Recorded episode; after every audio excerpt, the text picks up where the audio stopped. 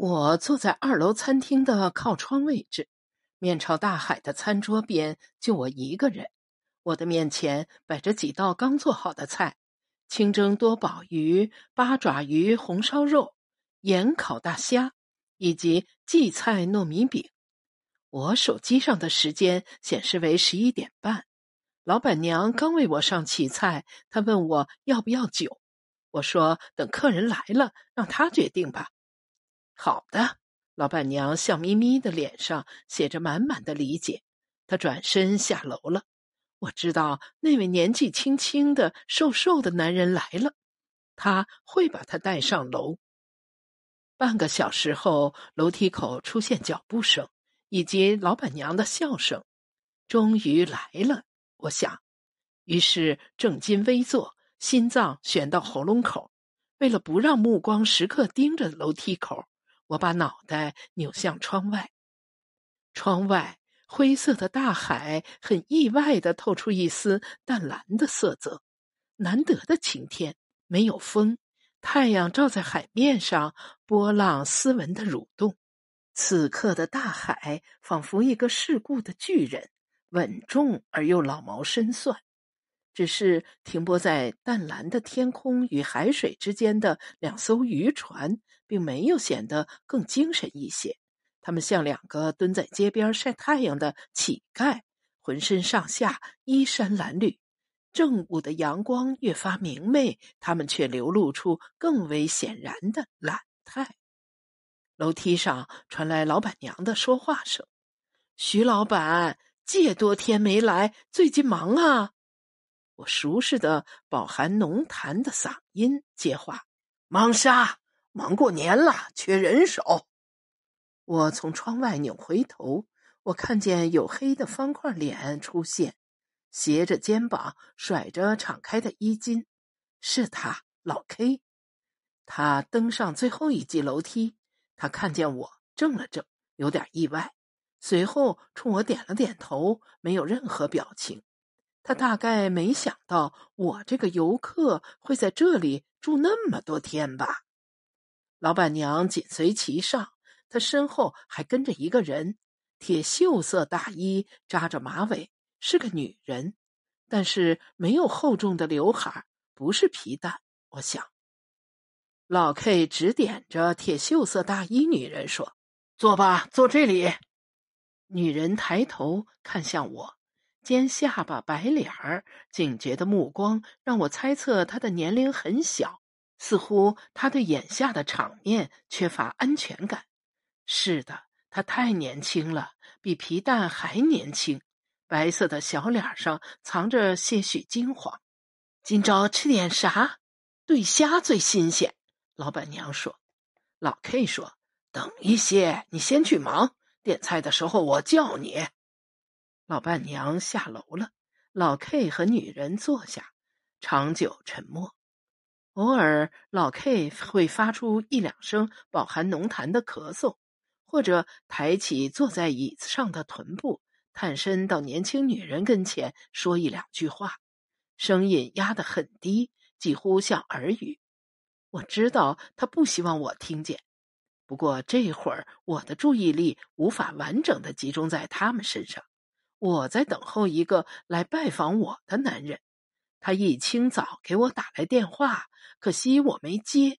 他找到了我租住的客栈，可惜我还没起床。他说他去最后的渔村转一圈，然后再来找我。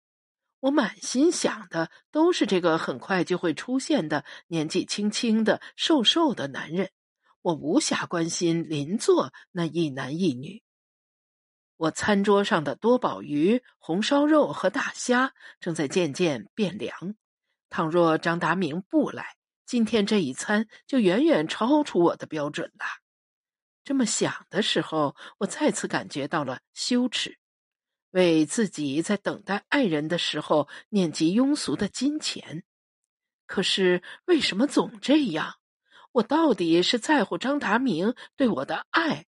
还是张达明给我的钱，或者我在乎的是张达明通过给我多少钱传达了他给我多少爱。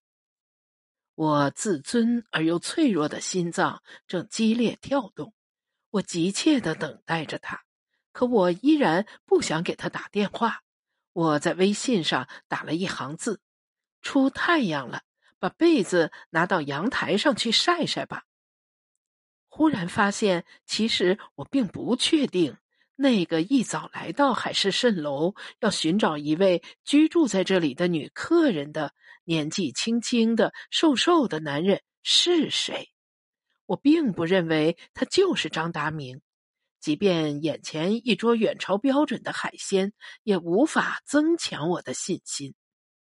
我没有把打好的字发出去。我知道，我用鸡零狗碎的杂事试探张达明的方法从来不会奏效。他会回答我“好的”，但他不会真的把被子拿到阳台上去晒。我也从不追究他是否完成了答应我的事。我对他不提要求，一如他不对我提要求。没有一份契约要求我们信守承诺。楼梯口传来脚步声，踢踢踏踏，一前一后。老板娘沙哑的嗓音由低到高：“来啦，在的，在的。”我涣散的精神重新抖擞起来。一朵金云从楼梯口冒出来，像一个烤成金黄色的肥硕的马芬蛋糕。然后是老板娘宽壮的身躯。他登上最后一级楼梯，跨入餐厅，指着身后的人冲老 K 说：“徐老板，尤老板来啦！”一个短脸尖嘴男人出现在楼梯口，宽大的皮风衣在他身上晃荡着，晃出一股带腥味的风。我提到喉咙口的心跌回了胸腔。被叫做尤老板的尖嘴短脸男人坐下。问老板娘要来菜单，指着 A 四纸上的黑体字点菜：帝王蟹、石斑鱼。他很大方，他点了本店价位最高的菜，他还要了一瓶白葡萄酒。第一道菜上来后，尖嘴短脸举起酒杯，碰了一下老 K 的酒杯。他们静静的开餐了。我坐在靠窗位置，依然没有动筷子。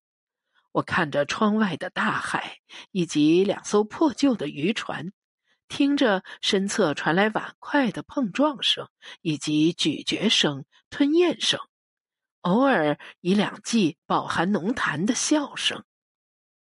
半个小时后，老 K 站起来，对尖嘴短脸男人说：“我还有事，先走一步，你们慢吃。”我看着老 K 向楼梯口走去，下楼前，他扭头看了我一眼，冲我咧开嘴，露出半口黄烟牙，黝黑的方块脸上满是心照不宣的笑纹。我在心里默默的说了一句话：“铁打的老 K，流水的借钩和皮蛋。”没有人听见这句话，除了我自己。老 K 下楼了。脚步声远去，我拿起筷子夹了一块冷掉的红烧肉送进嘴里，重新扭头看向窗外的大海。我咀嚼着酱油味浓烈的猪肉，听见邻桌两次传来酒杯的碰撞声。两个小时过去了，我依然坐在餐桌边看海。邻桌的客人早已离开，我却没有等来张达明。太阳仿佛在上午耗尽了热力，这会儿阴云又笼罩起来，海水重新呈现出浓郁的灰色，滩涂上空无一人，两艘渔船深陷泥浆，因为心甘情愿，他们显得很安静，安静的像是死了。我想起那天晚上老 K 说过的话：“那些鬼是我养的。”现在我相信了，这不是老 K 故弄玄虚的骗术。我拿出手机，删掉已经打下的那行请张达明晒被子的字，换了一句话：“你在家吗？”我想告诉你，长篇小说的梗概我总结不出来。五分钟后，他的回复来了：“刚上完课，还没回家。”我握着手机，突然释怀。他从来没问过我在哪里闭关，又怎么会来金乌嘴渔村找我？那个年纪轻轻的、瘦瘦的男人，是要找属于他的女客人吧？也许他已经找到，所以他没有再回来。我在手机上打了三个字：“分开吧。”然后轻轻按了一下发送。张达明没有回复，我等了十五分钟，又补发了一条：“谢谢你用三年时间陪伴我，你回自己的岸上去吧，往后你就不用再出海了。”又是五分钟后，回复终于来了。出什么海呀？自己在外面注意安全。似乎他没听懂我在说什么，或者他正进入一局棋的关键时刻。他用语焉不详的回复来应答我，这让我有些不知所措。我几乎能想象，彼时他正盯着电脑屏幕，嘴角朝上弯起，优雅的笑笑，抿着嘴，不露牙齿。我扭头看向窗外，窗外是灰色的海和灰色的天，以及死去的渔船。真可惜，我不是画家。我感觉到心里泛起一阵遗憾。倘若我是一个画家，我在这里闭关七天的成果，可能比一部长篇小说更赚钱。我可以画一幅油画，我连标题都想好了，就叫。最后的渔村，我要在画面上表现出一种最后的气息。我要画出隐藏在渔船上的那些幽灵，他们躁动而又忧郁，浪荡而又落拓的气质，很符合最后的主题。遗憾的是，我想到了一幅画所要表现的主题，却没有画出这个主题的技术和能力。这正好与我从事的职业相反。我能写出一部长篇小说，却无法总结出张达明想要的故事梗概。不过，那两艘停泊在海边的渔船也无法概括老 K 的生活。作为最后一个渔村里的居民，他早已与渔船没有关系。这么想着。